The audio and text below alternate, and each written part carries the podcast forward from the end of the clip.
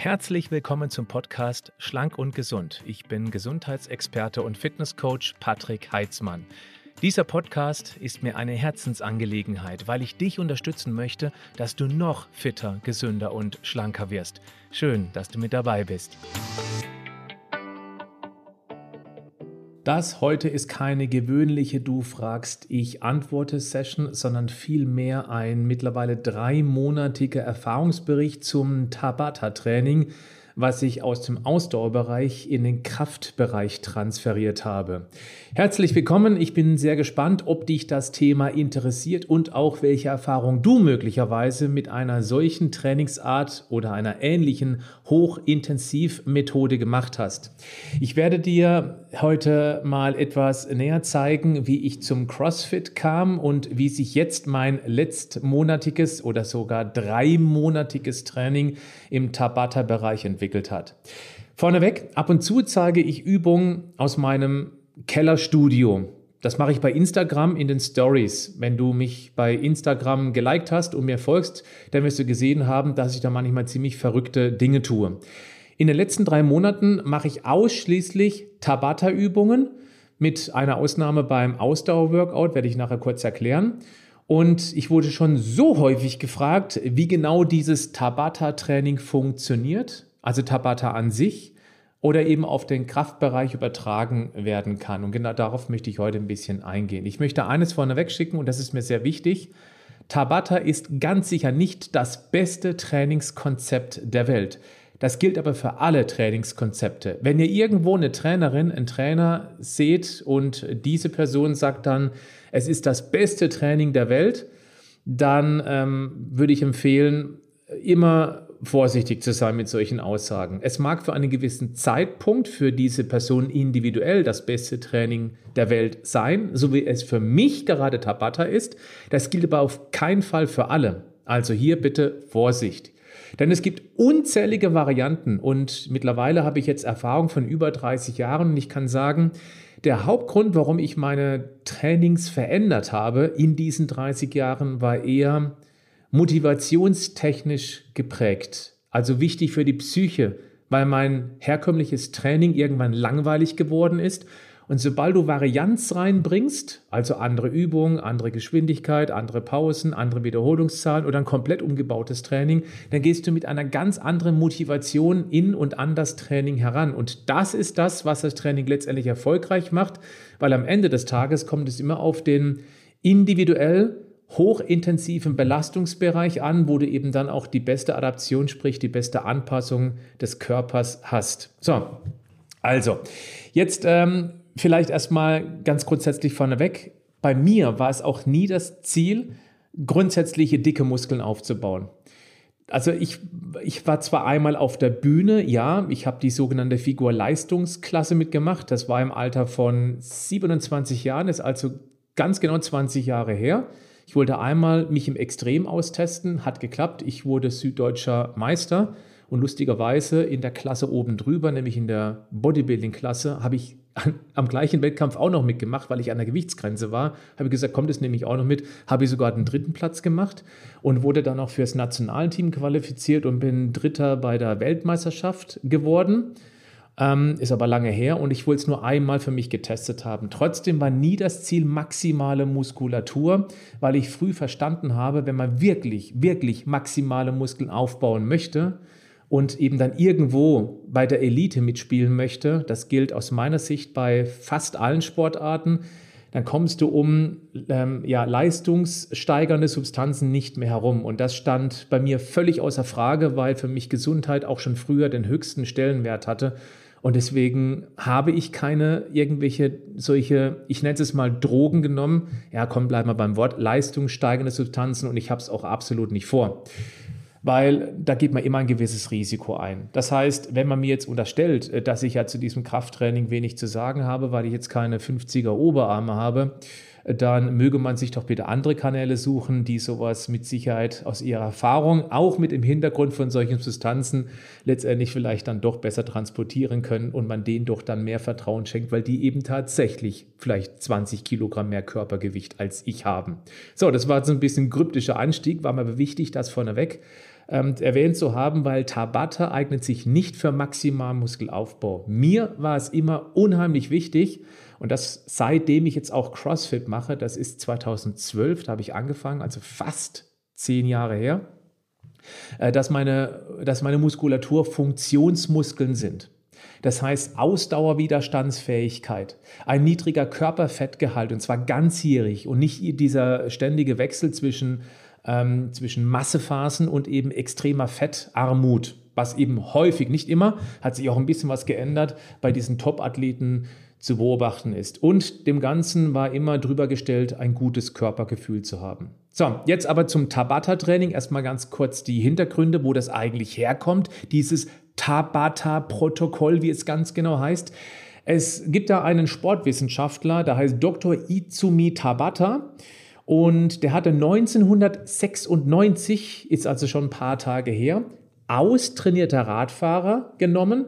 Ich betone das bewusst, weil wenn man eine Leistungssteigerung bei schon austrainierten Sportlern hinbekommt, dann hat das nochmal eine ganz andere Signifikanz als bei jemandem, der völlig untrainiert ist. Ja, also deswegen austrainierter Radfahrer und hat die in zwei Gruppen unterteilt und die sechs Wochen jeweils nach einem speziellen Trainingsprinzip auf einem Standfahrrad, auf einem Fahrradergometer trainieren lassen. Gruppe 1, fünfmal die Woche, also fünf Tage pro Woche, 60 Minuten in der sogenannten Dauermethode. Gruppe 2, einmal die Woche statt fünfmal 60 Minuten Dauermethode. Warum er das gemacht hat, das weiß ich nicht. Aber Achtung, viermal, also vier Tage hochintensive Intervalle und zwar mit exakt folgender Zeitunterteilung. Es waren nur acht Sätze, die jeweils 20 Sekunden gedauert haben, aber da eben maximale Power in diesen 20 Sekunden, gefolgt von exakt 10 Sekunden Pause. Das heißt, ein Satz von diesen acht dauerte so insgesamt 30 Sekunden. Das bedeutet, wenn man jetzt die letzte Pause im achten Satz weglässt, die 10 Sekunden, dann kommen wir auf eine gesamte Trainingszeit von 3 Minuten und 50 Sekunden. Ja? Achtmal 20 Sekunden plus 10 Sekunden macht 4 Minuten. Die letzten 10 Sekunden ist ja schon fertig. Deswegen ist es halt Pause. Deswegen sind es 3 Minuten und 50 Sekunden. Ähm, ich möchte noch ganz kurz die Intensität in dieser Studie beleuchten. Und zwar die diese ähm, Grundlagen-Ausdauergruppe, die fünfmal die Woche 60 Minuten gemacht hat, die hat auf 70 Prozent ihrer sogenannten VO2 Max trainiert. Also die maximale Sauerstoffaufnahmekapazität bezogen auf das Körpergewicht in Kilogramm. Ich mache jetzt mal ein Beispiel. Die sind zum Beispiel, das weiß ich nicht genau, 300 Watt gefahren und das 60 Minuten lang. Also richtig austrainierte Athleten, die schaffen das locker. Ja, 300 Watt, 60 Minuten sind 70 Prozent mal angenommen. Diese Intervallgruppe, oder wie ich es jetzt nenne mal, die Tabata-Gruppe, die hat nicht bei 70 Prozent in die Pedale gehauen, sondern bei 170 Prozent VO2 Max. Ja, das heißt, es sind eben dann, ähm, ja, jetzt muss ich überlegen, Faktor 2,5 mal höher. Oh, das hab, jetzt, oh, jetzt kommt Kopfrechnen. Ähm, ja, doch, das sind 750 Watt. 750 Watt sind die dann sozusagen gestrampelt statt 300. Aber eben nur 20 Sekunden, gefolgt von 10 Sekunden Pause. Und die Pause möchte ich jetzt bewusst in Gänsefüßchen setzen, weil das ist ja keine lange Pause. So, der Zeitaufwand, das ist das Erste, was ich beleuchten möchte, ist extremst unterschiedlich. Die Gruppe 1, 5 Stunden, 60 Minuten, hat pro Woche 300 Minuten Gesamtzeit trainiert. Die Gruppe 2, die hat ja viermal diese, ich runde jetzt auf auf vier Minuten, die hat viermal vier Minuten trainiert in diesen brutalen Intervallen. Insgesamt also 4 mal 4 gleich 16. Plus eben einmal 60 Minuten Dauermethode pro Woche. Das waren dann in Summe 16 plus 60 sind 76 Minuten. Nochmal, Gesamttrainingsdauer, Gruppe 1 300 Minuten, Gruppe 2 76 Minuten. Also das ist ungefähr ja, sogar ziemlich genau viermal weniger. Ist krass, oder? Das ist Nummer eins. Jetzt kommt aber das Ergebnis und das finde ich hochgradig spannend. Die erste Gruppe hat die aerobe Leistung leicht verbessert Klar, wenn man sechs Wochen, fünfmal die Woche, 60 Minuten auf 70 Prozent fährt, dann wird sich die aerobe Leistungsfähigkeit durchaus verbessern aber die Anaerobe hat sich nicht verbessert. Das ist praktisch die Laktatwiderstandsfähigkeit. Wenn man also diese Gruppe an den Berg schicken würde, vor diesem Test oder vor dieser Studie, nach der Studie, auf dem Weg nach oben mit Maximalgeschwindigkeit, hätten die ungefähr gleiches Durchhaltevermögen gehabt. Die Gruppe 2, also die Tabata-Gruppe, die hat eine deutliche aerobe Verbesserung, was interessant ist, weil die am Intensitätsbereich ganz oben trainiert haben. Aber die anaerobe Widerstandsfähigkeit gegen Laktat, die hat sich um 30 Prozent gesteigert. Das heißt, eine 30, also knapp, es waren glaube ich 28 Prozent, eine knapp 30-prozentige erhöhte Belastungstoleranz gegenüber diesem, ähm, äh, äh, diesem, diesem äh, ja, Milchsäure, gegen diesem Laktat über. Das heißt, sie können hohe Belastungen länger durchhalten und könnten am Berg eben dann an der anderen Gruppe wenn sie am Anfang gleichgestellt waren, locker vorbeiziehen. Das ist schon krass innerhalb von nur sechs Wochen. Wichtig ist auch, dass diese Studie damals ganz klar bezugnehmend war zum Ausdauertraining. Und Jetzt habe ich mir die Frage gestellt, beziehungsweise die hat sich gar nicht gestellt, weil ich durch einen Freund darauf aufmerksam gemacht worden bin, warum man eigentlich nicht diese Tabata-Methode auch in das reine Krafttraining transferieren kann. Denn beim Krafttraining geht es ja letztendlich auch darum, in die Grenzbereiche reinzukommen, weil eben dort die Adaption stattfindet. Oder anders gesagt, es bringt eben nichts, wenn ich über viele, viele Wochen immer die gleichen Gewichte mit immer den gleichen Wiederholungszahlen mache, so wie man das eben ganz häufig in Fitnessstudios sieht. Eine Gruppe nehme ich da gleich außen vor, und zwar die Trainingsbeginner, für die ist das genau die richtige Methode. Gleiche Wiederholungszahl, verhältnismäßig wenig Gewicht, also hohe Wiederholungszahl im Bereich von mindestens 15, eher bis 25 und auch gar keine große Steigerung anstreben, denn da geht es erstmal um Techniktraining. Das heißt, Sie sollten sich viel mehr auf die sauber ausgeführte Trainingstechnik konzentrieren, als eben auf gleich von Anfang an maximale Belastungssteigerung, weil dann schludert sich schnell eine schlechte Technik ein und das ist auf lange Sicht gesehen ganz klar kontraproduktiv. Ja, aber ansonsten, ich, wisst ihr, ich war, jetzt muss ich kurz rechnen, 2002 äh, bis 2000 15, also 15 Jahre lang war ich sehr regelmäßig in Fitnessstudios unterwegs. Vielleicht warst du auch mal irgendwann bei einem Vortrag mit dabei. Und ich habe die Vorträge mal abends gemacht und bin also schon dann am frühen Mittag angereist, habe noch ein bisschen im Bistro dort gearbeitet und habe trainiert. Und deswegen konnte ich in sehr, sehr viele Fitnessstudios reingucken, wie die Menschen dort trainieren. Und es ist in fast allen Fällen das gleiche Bild. Die meisten Menschen zupfen an den Geräten rum. Das bedeutet, die trainieren so, wie Anfänger trainieren sollten. Also man sieht denen keine wirkliche Anstrengung beim Training an. Das ist besser als nichts, gar keine Frage. Das ist Muskelerhaltungstraining. Aber wenn man schon im Studio ist, empfehle ich immer, wenn man eine gute Technik hat, eben auch mal in die Grenzbereiche reinzugehen, um den Muskel insofern zu reizen, dass er sich jeden adaptiert, besser wird, ausdauerleistungsfähiger, dass er vielleicht auch dichter wird, fester wird, belastbarer wird. Und das sehe ich eben, das habe ich in diesen 15 Jahren häufig gesehen, dass genau das nicht der Fall ist. Jetzt aber zurück zu mir. Ich trainiere, wie vorhin schon kurz gesagt, seit meinem 16. Lebensjahr. Ich bin aktuell 47 Jahre. Das heißt, ich habe Trainingserfahrung von über 30 Jahren und habe davon ungefähr grob 20 Jahre ganz klassisches Krafttraining gemacht, wobei ich auch schon immer effizienzgetrieben war. Das bedeutet, ich kann mich nicht erinnern, dass jemals ein Training von mir über 90 Minuten gedauert hat.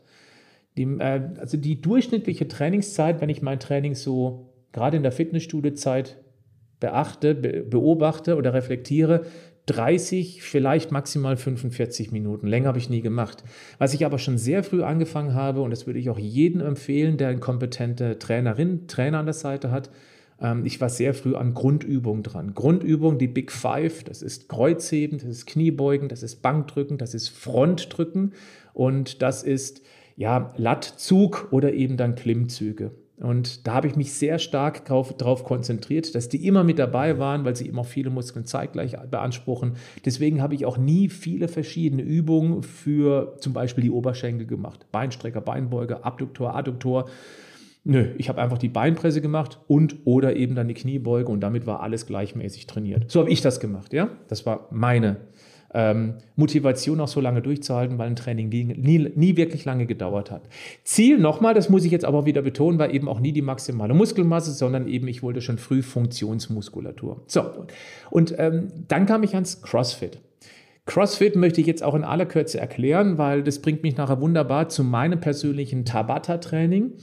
Und ähm, ich bin mittlerweile auch ein wirklich ganz großer Befürworter von CrossFit, wenn man es richtig ausführt. Am besten zuerst mit einem Trainer, der sich damit auskennt, weil da kann man durchaus auch einiges falsch machen. Aber es ist eine extrem umfangreiche, umfassende Trainingsmethode, um in vielen sportlichen Bereichen auch fit zu werden. Also, was ist CrossFit? Huh, das ist immer ein bisschen schwierig, CrossFit erklären, zu erklären. Ich versuche es mal. CrossFit ist eine Mischung aus Turnen, also Turnübungen an Ringen beispielsweise ähm, oder auch Handstand, Liegestütz. Also du gehst praktisch dann in den Handstand an der Wand dran und da machst du praktisch dann ähm, sozusagen Schulterdrücken, also Liegestütz praktisch dann so nach oben sozusagen. Ja, kann man jetzt im Podcast nicht sehen, aber vielleicht kann man sich trotzdem vorstellen.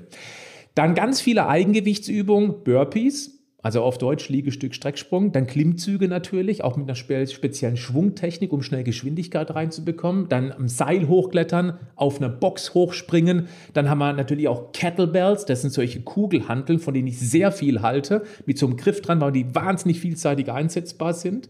Dann ähm, Kniebeugen, also mit Gewicht und auch ohne Gewicht, Sprungkniebeugen beispielsweise. Dann haben wir auch sowas wie äh, Hochintensitäts-Ausdauerintervalle, das machen wir im CrossFit mit dem Rudergerät, meistens mit dem sogenannten Konzept 2. Dann haben wir auch sowas wie ähm, Luftwiderstandsfahrrad. Bei mir ist es ein Echo-Bike, das ist die Marke. Oder ähm, wie es die Crossfitter auch gern nennen, Asshole-Bike, also Arschloch-Bike weil du die Beine und die Arme gleichzeitig unter Daueranspannung hast und deswegen eben der Laktatspiegel brutal schnell in die Höhe hochgetrieben wird und das unglaublich anstrengend ist, wenn man es richtig macht. Dann auch sowas wie Seilspringen beispielsweise. Rennen ist natürlich auch dabei. Gewichtheben auch, also Reisen, Umsetzen und Ausstoßen beispielsweise. Oder wie es bei uns im CrossFit heißt, Snatch.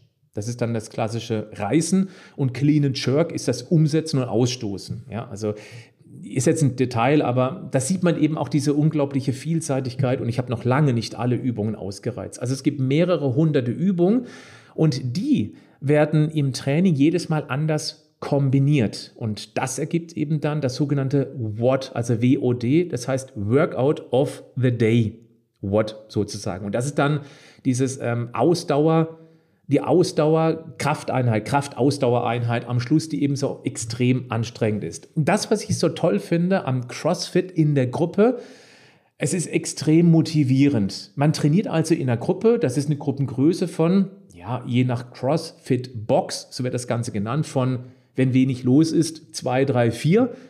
Es gibt aber auch Gruppengröße bis zu 15, ja ich glaube, eine optimale Größe liegt so bei zwischen 8 und 12.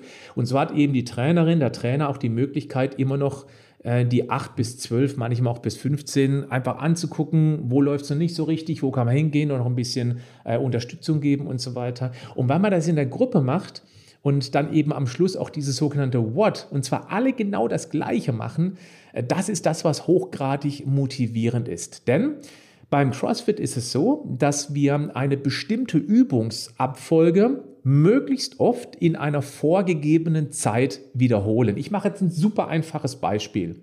Fünf Klimmzüge, gefolgt von zehn Liegestütz, gefolgt von 15 Kniebeugen. Und Crossfitter wissen, ich habe jetzt gerade äh, Cindy. Also manche Workouts haben auch Namen. In dem Fall hat dieses Benchmark-Workout den Namen Cindy. Und das versucht man dann beispielsweise in dem Fall in 20 Minuten so oft wie nur irgendwie möglich zu wiederholen. Und gute Athleten schaffen eben dann ungefähr 20 Runden. Richtig gute Athleten, also die absoluten Profis, die schaffen 30 Runden. Darf ich ein bisschen angeben? Ich glaube, mein Rekord, boah, das weiß ich gar nicht, habe ich schon lange nicht mehr gemacht, liegt, glaube ich, bei ich glaube, 30 oder 31 Runden habe ich da mal geschafft. Ähm, und äh, Beginner machen eben weniger. Das heißt, die lassen sich eben dann für die ganzen Abfolge der Wiederholung deutlich mehr Zeit. Und das ist völlig in Ordnung. Aber weil die Gruppe alle genau das Gleiche zur gleichen Zeit macht, hört man mittendrin nicht auf. Du ziehst es durch, weil links und rechts die Nachbarin der Nachbar ebenfalls durchzieht. Die sind auch am Schnauben und machen und tun und kämpfen und stöhnen. Aber du denkst, Mensch, wenn die nicht aufhören, dann höre ich auch nicht auf. Bei einem normalen Training im Fitnessstudio, ganz für dich alleine, würdest du eher aufhören, genau da, wo es anstrengend wird. Aber da, wo es anstrengend wird, da wird es erst interessant für diese maximale Adaption, für diese Verbesserung. Und das ist das, was ähm, Crossfitter sehr schnell in der Leistungsfähigkeit voranbringt immer unter Berücksichtigung der richtigen Trainingstechnik. So, das ist eine Methode beim CrossFit. Keine Sorge, ich komme gleich zum Tabata zurück, aber so kriegt man mal eine Gesamtübersicht über das Training, was ich letztendlich schon seit mittlerweile fast zehn Jahren mache. So, und die andere Möglichkeit ist, man hat eine vorgegebene Abfolge von Übungen und äh, muss die in einer möglichst schnellen Zeit schaffen. Hier auch ein Beispiel. Aber was nehme ich denn? Ich nehme das, was alle Crossfitter kennen und hassen, Fran. F-R-A-N. Sieht so aus, man sollte in einer minimalst möglichen Zeit folgendes schaffen. Ähm, in der Wiederholungszahl 21, 15, 9 und zwar Klimmzüge.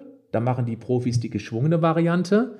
Und ähm, dann sogenanntes Frontdrücken, man Frontkniebeugen ausstoßen. Man nimmt also ein Gewicht vorne auf die Schulter, das hat dann bei den Männern 42,5 Kilo, geht runter in die Kniebeuge bei geradem Oberkörper und beim Hochkommen stoße ich aus ganz nach oben. Das ist ähm, die sogenannte ähm, Thruster-Übung, so heißt die. So, dann machst du 21, 21. Also 21 mal Klimmzüge, 21 mal Thrusters mit diesen 42,5. Gefolgt von 15, 15, dann 9, 9. Und Ziel ist so schnell wie möglich. Absolute Profis, die schaffen das in ungefähr zwei Minuten.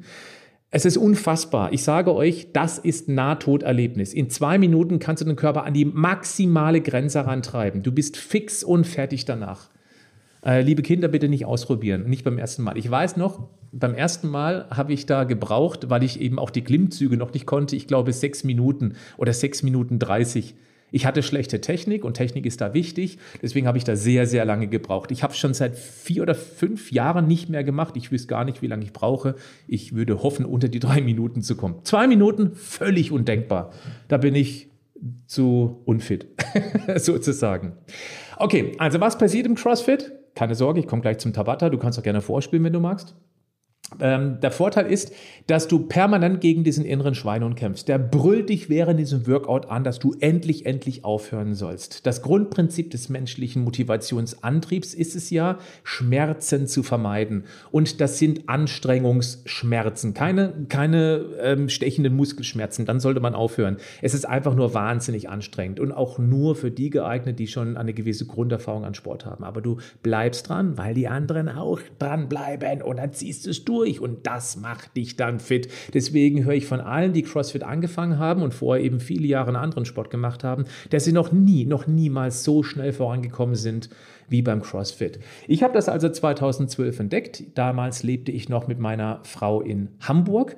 Und ähm, ich kann mich noch gut erinnern, kurze Geschichte dazu. Ich hatte den Film 300 gesehen ja, kennen, kennen vielleicht, also ich, ich glaube, es kennen eher, eher Männer als Frauen. Das ist ein sehr martialischer Film mit viel Blut und Schlachten und so weiter. Und da waren 300 Jungs und die waren alle wahnsinnig gut gebaut. Und ich habe irgendwie diesen Impuls gehabt, recherchiere mal, ob die ein spezielles Trainings, äh, spezielle Trainingstechnik hatten.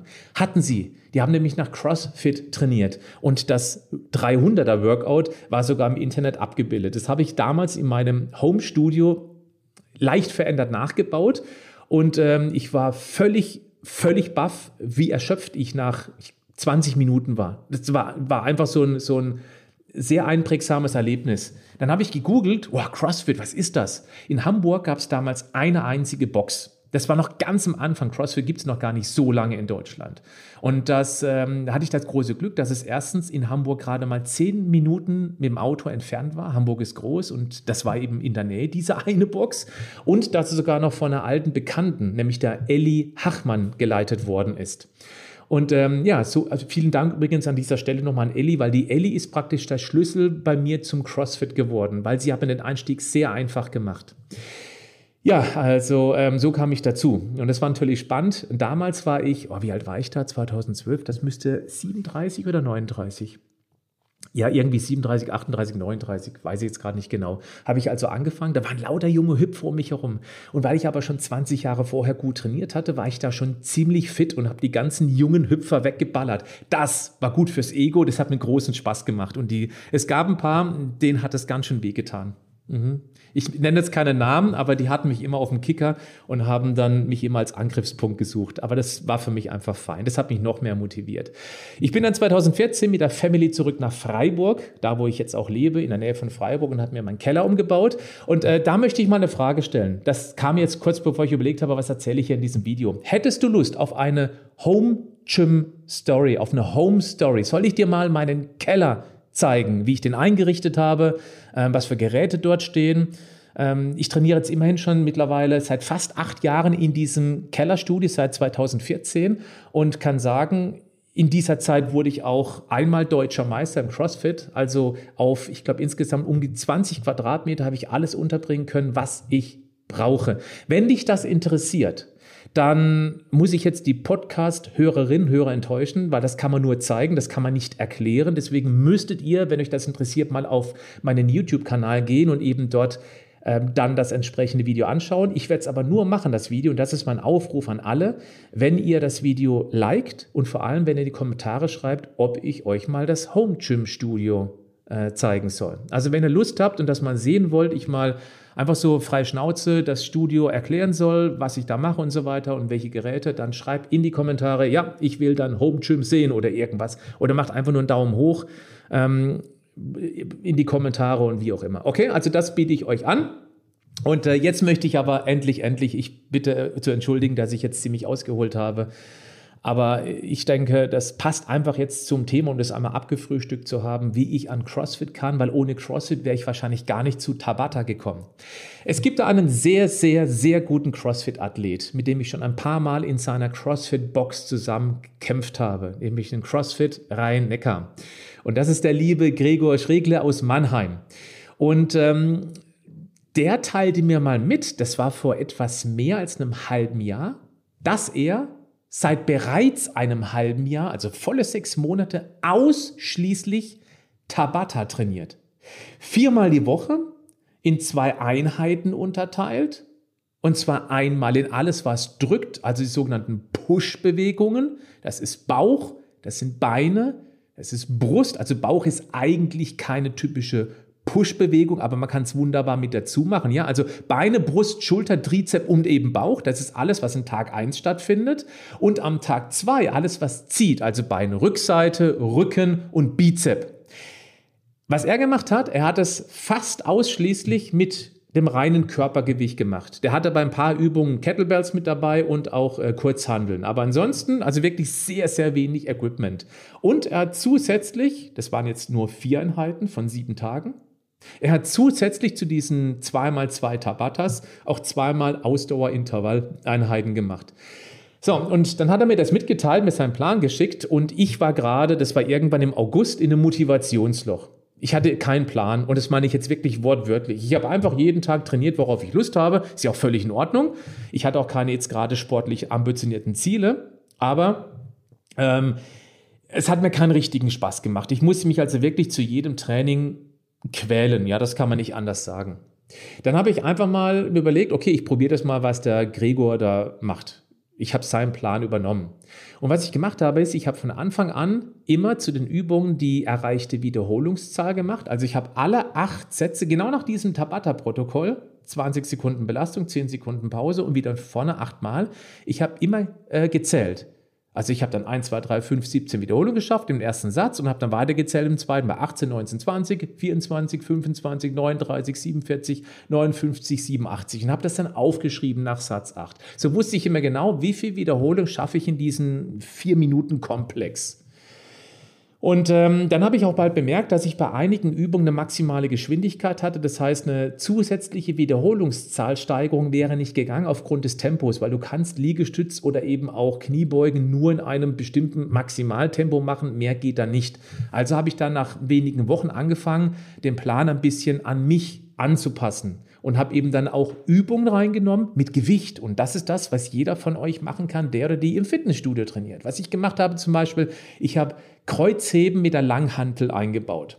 Dann habe ich den Lattzug eingebaut. Ich habe geführtes Bankdrücken und auch geführte Kniebeugen, also praktisch in einer Multipresse, wo man sich nicht so sehr auf die Technik konzentrieren muss und vor allem, das war mir wichtig, dass ich ganz schnell in den Pausen einhängen kann und das Gewicht nicht noch zurückzirkeln muss in die Ablage, weil dann sind die zehn Sekunden noch schneller vorbei. So konnte ich hoch, zack, und konnte kurz Luft holen und wieder zack und wieder weitermachen. Das, deswegen habe ich geführtes Bankdrücken, geführte Kniebeugen mit Gewicht und dann eben auch langfristig mit steigendem Gewicht verendet.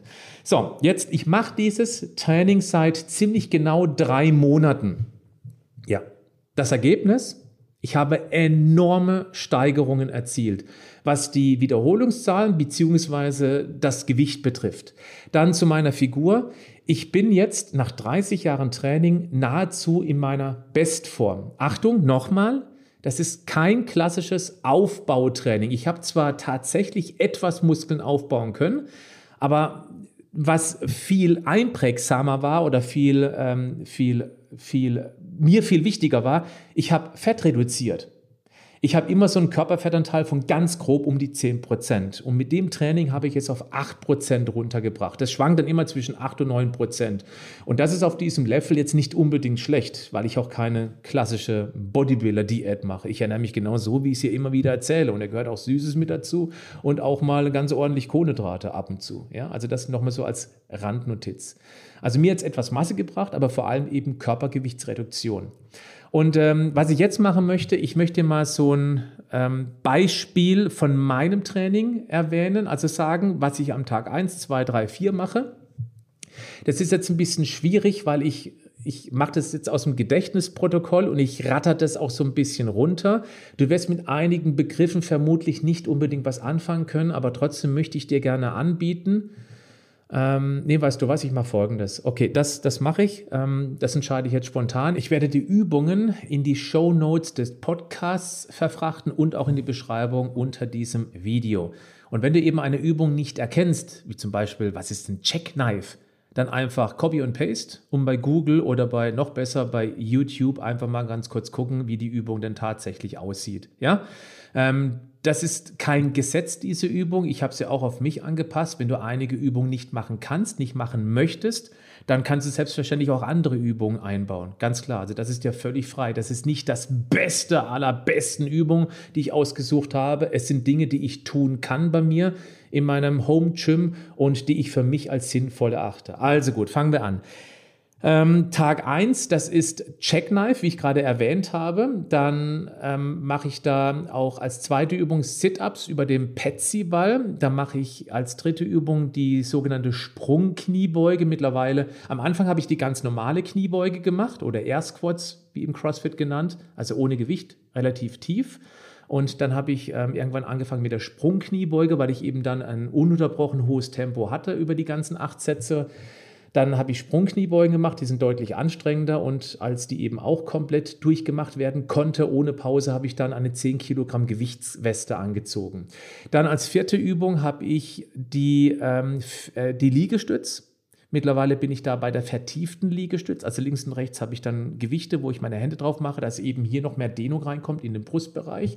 Danach habe ich dann alternierende, gesprungene Ausfallschritte, mittlerweile auch mit der Gewichtsweste an. Als sechste Übung habe ich dann Frontdrücken. Das mache ich auch frei, nicht an der Multipresse. Und äh, weil man eben die auch schnell wieder ablegen kann, das geht relativ flott. Und als siebte Übung habe ich Trizep-Strecken oder was man auch machen kann, Dips. Ja, mittlerweile bin ich auf Trizepsstrecken, weil ich bei den Dips-Übungen, das ist ja praktisch dann auf dem Stuhl, diese Übung hier, äh, bei den Dips, da war ich auch bei irgendwie 160 Wiederholungen. Das heißt, ähm, da habe ich auch komplett durchgezogen sozusagen. Also bin ich dann zu der Übung Trizepsstrecken, weil ich da eben auch die Gewichte individuell einstellen kann. So, das war Tag 1, sieben Übungen. Die Pausen zwischen den Sätzen, also die Übung dauert also immer diese 3 Minuten 50 Sekunden. Dann habe ich eine individuelle Pause, das mache ich abhängig auch von der Übung, die ich gerade gemacht habe, weil nach dem äh, beispielsweise Frontdrücken äh, brauche ich nicht so eine lange Pause zum Trizepsstrecken, weil das verhältnismäßig kleine Muskeln sind, die das gesamte Herz-Kreislauf-System nicht an den Rande des Kollaps bringen. Wenn ich aber dann beispielsweise ähm, Kniebeugen mache, ähm, oder Kreuzheben mit viel Gewicht und dann durchpowere, dann brauche ich schon mal drei, vier, eher fünf, manchmal sechs Minuten, um wirklich wieder so viel Luft zu haben, dass ich danach die nächste Übung machen kann. Ja, also Tag 1, sieben Übungen. Tag 2 sind es nur sechs. Da habe ich einmal den Rückenstrecker. Das mache ich an der Bank. Da liege ich also bäuchlings auf der Bank, den halben Oberkörper über dem, über dem, ähm, dem Kopfteil hinausragend und klemme mich hinten mit den Füßen unter die Bank, weil ich eben keine Hyper-Extensions zu Hause habe. Dann habe ich als zweite Übung die gesprungenen Klimmzüge bin ich mittlerweile auch bei, mit Gewicht. Ja, also ich, ich habe dann einfach, ähm, ich, springe dann die Stange hoch sozusagen, es geht mächtig auf die Arme. Als dritte Übung habe ich dann Kreuzheben. Das ist auch in diesem gesamten Komplex mit die anstrengendste Übung. Danach bin ich sowas, sowas von erledigt. Übung Nummer vier, das ist ähm, Rudern in Rücklage an den Ringen. Also ich hänge dann praktisch in solchen Ringen drin und ziehe mich dann hoch mit angewinkelten Beinen, also praktisch so im Liegen und dann ziehe ich mich dann immer so hoch. Und oben habe ich dann die maximale Ups Amplitude. Ja, ist blöd, wenn man den Podcast anhört und das nicht sehen kann, was ich gerade zeige, aber das geht nun mal nicht anders. Dann habe ich als fünfte Übung den Leg Curl mit dem Petsy-Ball, auch eine sehr tolle Übung, die man wunderbar zu Hause machen kann. Ja. Dann habe ich äh, Nummer sechs an dem Tag, die letzte Übung ist Bizep Curls, die ganz klassischen Bizep Curls. Ich habe schon lange kein extra Bizep mehr trainiert, seit Tabata mache ich das wieder. Dann nehme ich die ganz normale Langhandelstange. So, jetzt ist es so, man könnte jetzt am nächsten Tag ein Ausdauertraining machen. Das kommt bei mir auch. Das werde ich jetzt, das nehme ich kurz zwischen rein. Da mache ich ein Intervall-Ausdauertraining, was aber nicht nach Tabata ist. Da mache ich folgendes. Das muss ich kurz überlegen. Ich mache 10 Minuten, 10 Minuten immer im Wechsel, eine Minute Belastung, eine Minute Pause, Rudern auf Kalorien. Ich versuche also dann in dieser einen Minute auf dem Rudergerät mindestens 25 Kalorien, meist eher 27, manchmal 28 Kalorien wegzuballern. Eine Minute lang, dann eine Minute Pause und dann kommt das nächste Intervall. Und das sind fünfmal Intervalle, sind also fünf Minuten Gesamtbelastungszeit und eben zwischendurch immer eine Minute Pause. Da mache ich eine ganz kurze Pause, circa fünf Minuten, und dann mache ich dieses sogenannte Luftwiderstandsfahrrad oder auch Echo-Bike bei mir. Es gibt noch ein, ein ähm, Assault-Bike, aber da kann man auch andere, da kann man auch ein Laufband nehmen, da kann man auch äh, zum Beispiel einen Crosser machen mit hohem Widerstand. Das geht natürlich auch. Ich habe dieses Echo-Bike zu Hause. Da mache ich genau das Gleiche. Ich versuche auf Kalorien Gas zu geben und mache eben auch wieder eine Minute on, eine Minute off. Es sind bei mir dann so um die 20 bis 22 Kalorien, was ich pro Minute schaffe. Und da äh, mache ich nochmal eine kurze Pause und dann mache ich ähm, ähm, Seilspringen. Und zwar mache ich das ebenfalls nach dem gleichen Muster, eine Minute on, eine Minute off. Wobei, da mache ich es ein bisschen anders. Ich versuche in dieser, das muss ich kurz überlegen, in dieser Minute versuche ich so um die 90 Seilschläge zu machen. Und zwar Doppelseilschläge, also zweimal unten durch. Nicht diese einfachen Seilschläge, sondern die Doppelseilschläge. Es geht auch viel mehr auf die Pumpe. Und äh, wenn ich dann 90 erreicht habe, das ist der Stand momentan, dann höre ich auch auf, auch wenn diese Minute dann noch nicht ganz um ist. Und dann habe ich noch ein bisschen länger Pause, bis nächste Mal losgeht. Das war dann Tag 3. Jetzt könntest du am Tag 4 und 5 wieder Tag 1 und 2 wiederholen und versuche nicht zu verbessern. Ich mache es nicht, ich habe andere Übungen. Und zwar am Tag 4 mache ich Bauchhängen, da hänge ich einen Schlaufen drin und ziehe die Knie hoch bis zu den Ellenbogen. Dann als zweite Übung habe ich Bauch am Kabelzug, das ist einer meiner persönlichen Lieblingsübungen. Also ich roll mich dann ein, ich lege das Seil auf den Kopf und roll mich richtig klein so kann ich auch mit steigenden Gewichten arbeiten. Dann habe ich Kniebeuge an der Multipresse, wie vorhin schon erklärt, damit ich schnell einhängen kann und macht eben da auch steigendes Gewicht drauf. Als Übung Nummer vier habe ich Bankdrücken an der Multipresse. Dann habe ich als Übung fünf die sogenannten Goblet Squats. Da nehme ich also eine Kettlebell-Hantel ähm, in die Vorhalteposition vor die Brust und macht Kniebeugen damit. Und da muss man möglichst aufrecht bleiben, weil eben sonst das Gewicht nach vorne runterfällt. Es sorgt auch für eine sehr aufrechte Körperhaltung. Das ist eine ganz tolle Übung. Übung Nummer 6 ist Nackendrücken, ebenfalls an der Multipresse. Ihr wisst noch, ich habe am Tag 2 Frontdrücken gemacht und Nackendrücken, da gehe ich bewusst in die Überdehnungsposition und versuche die Stange eben ganz vorsichtig hinten Richtung Wirbelsäule runterkommen zu lassen und dann nach oben zu drücken. Und die letzte Übung ist Trizep drücken liegend oder French Press Press, wie es wahrscheinlich einige unter euch kennen. So, das war Tag Nummer 4. Äh, Jetzt kommt der nächste Tag. Ihr merkt, es ist wahnsinnig viel Information, aber ihr habt eben die Möglichkeit, das auch nochmal nachzulesen in den Show Notes und in der Beschreibung zum Video. Aber ich wollte es einmal kurz erklärt haben, weil da kommen eben noch so ein paar extra Informationen dazu. Wenn nicht, kannst du gerne vorspulen. Tag Nummer 5. Ähm, da mache ich äh, auch wieder Zugbewegungen, aber wieder mit anderen Übungen. Ich mache zum Beispiel Hyper-Extensions, das mache ich mit dem Pet-C-Ball. Ja, also da bin ich eingeklemmt in, ich habe so eine Sprossenwand bei mir in meinem Studio und dann habe ich den Petsy-Ball, erhöhe den ein bisschen und dann mache ich eben darüber sogenannte Hyper-Extensions. Auch eine tolle Übung. Zweite Übung ist Lattzug. Ganz normal an der Lattzugmaschine. Die dritte Übung sind ähm, äh, Überzüge, mache ich dann. Das ist vor allem gut für den Serratusmuskel hier. Dann habe ich Rudern sitzend, auch sehr anstrengend, weil ich da auch mittlerweile in relativ hohe Gewichtsbereiche reinkomme. Und sobald man viel Gewicht hat und diese kurzen Pausen, kumuliert sich das Laktat und dann wird es halt echt anstrengend. Übung Nummer 5 sind, ähm, jetzt muss ich überlegen, Hammer Curls alternierend. Da fehlt da noch irgendeine Übung. Ach, na klar. Äh, nee, Übung Nummer 5 äh, sind gestreckte äh, Kreuzheben. Das ist gestrecktes Kreuzheben, auch sehr, sehr anstrengend. Und die letzte Übung sind dann Hammercurls alternierend, also immer abwechselnd, die Hantel neutral gehalten und dann eben hier auf Tempo. So, das war Tag Nummer 5. Jetzt haben wir noch Tag Nummer 6. Da mache ich es dann anders als der liebe äh, Georg Schriegle, denn ich mache eine Ausdauermethode noch mit dazu. Also da jetzt, als es warm war, ich habe ja angefangen im August, war ich äh, Mountainbike fahren. Das ist dann meine längere Ausdauereinheit im mittelmäßigen Belastungsbereich.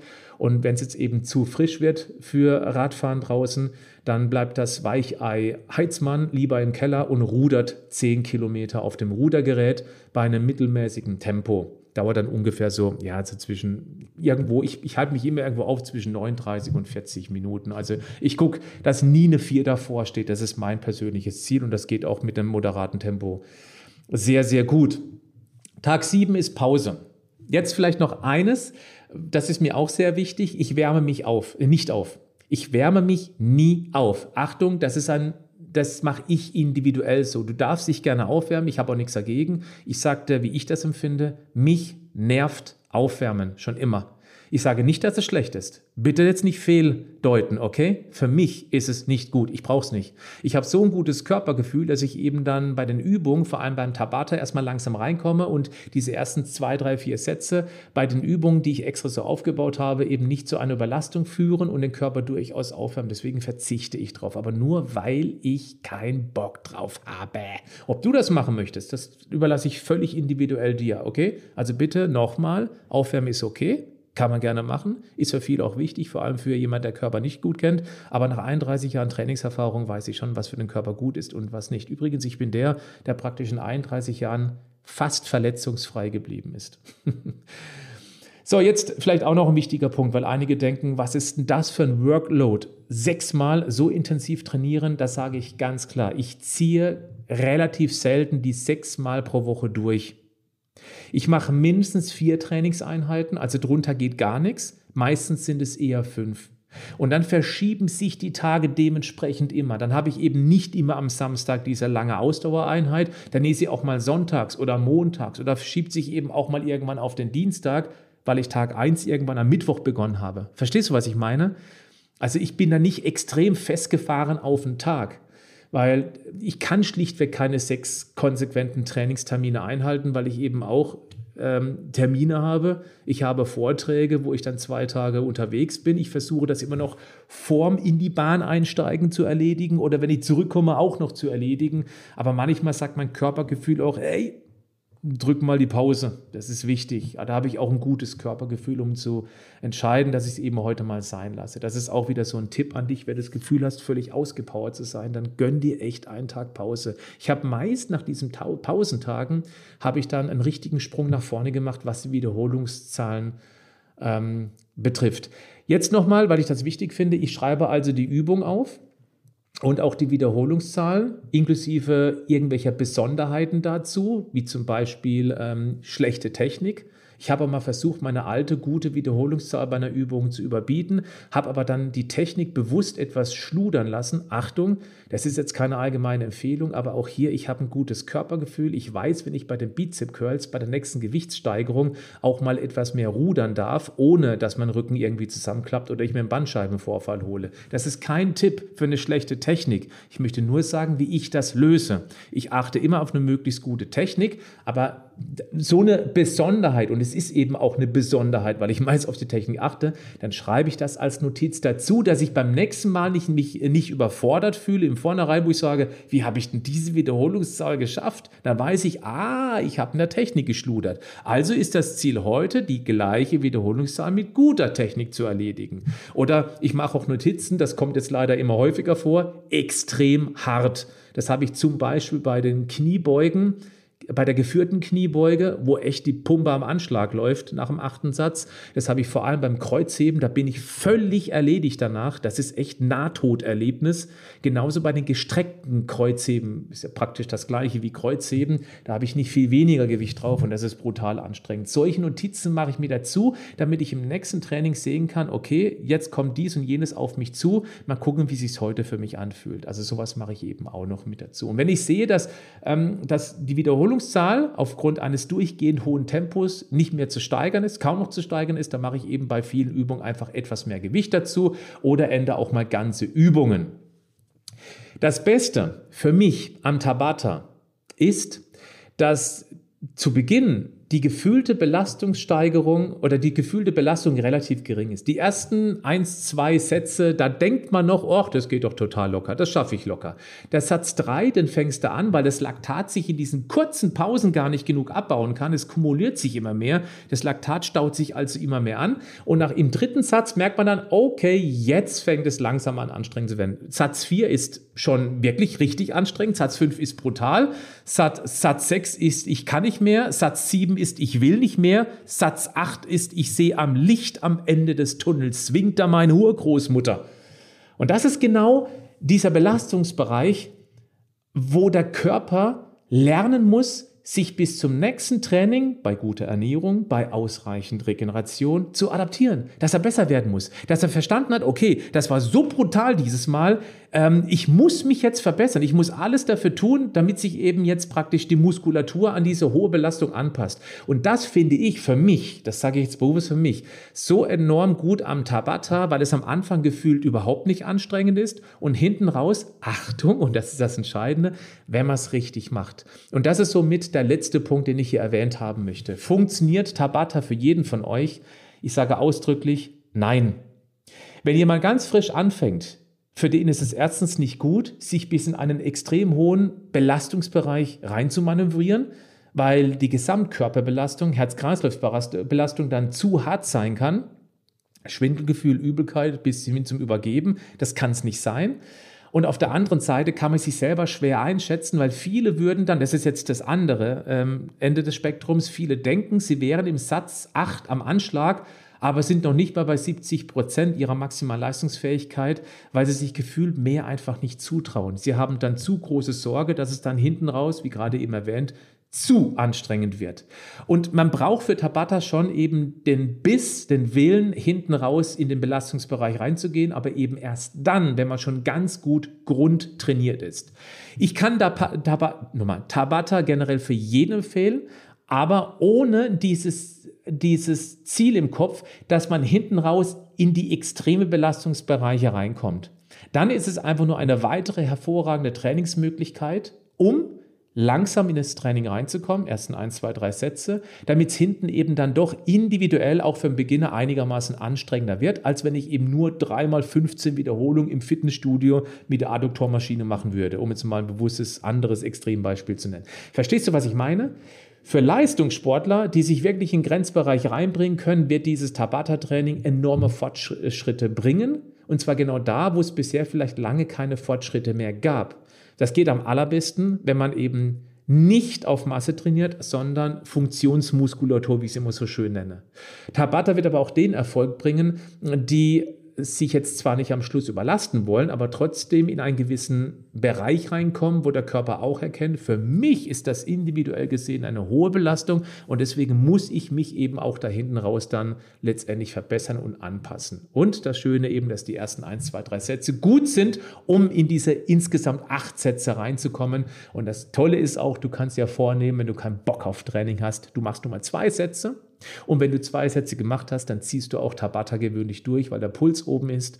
Äh, du bist leicht angeschwitzt dann, du kommst ins Schwitzen und du ziehst es dann auch bis zum achten Satz durch. Und die letzten gefühlt äh, vielleicht äh, Satz 6, 7, 8 sind die, die es wirklich richtig, richtig bringen. Gut, wann ist es das wert zu tun. Ich bin der Meinung, wenn du in einem Motivationsloch stecken solltest, da wäre vielleicht jetzt der richtige Zeitpunkt, einfach damit zu experimentieren, wenn du ohnehin bei deinem gewöhnlichen Training möglicherweise nicht weiterkommst. Probier es aus. Und wenn du Lust hast, dann schreib auch mal in die Kommentare, ob du schon Erfahrungen mit einer solchen Art von Training gemacht hast. Bin ich sehr gespannt. Und nochmal, ich mache eine Home Story, wenn genügend Stimmen hier sich unter dem YouTube-Video gemeldet haben, dass ich mal mein Home Studio zeigen soll. Also, like das Video und auch sehr gerne den Podcast. Abonniere diesen Kanal und schreib was in die Kommentare rein. In diesem Sinne, bleib gesund, aber mach auch was dafür. Ciao.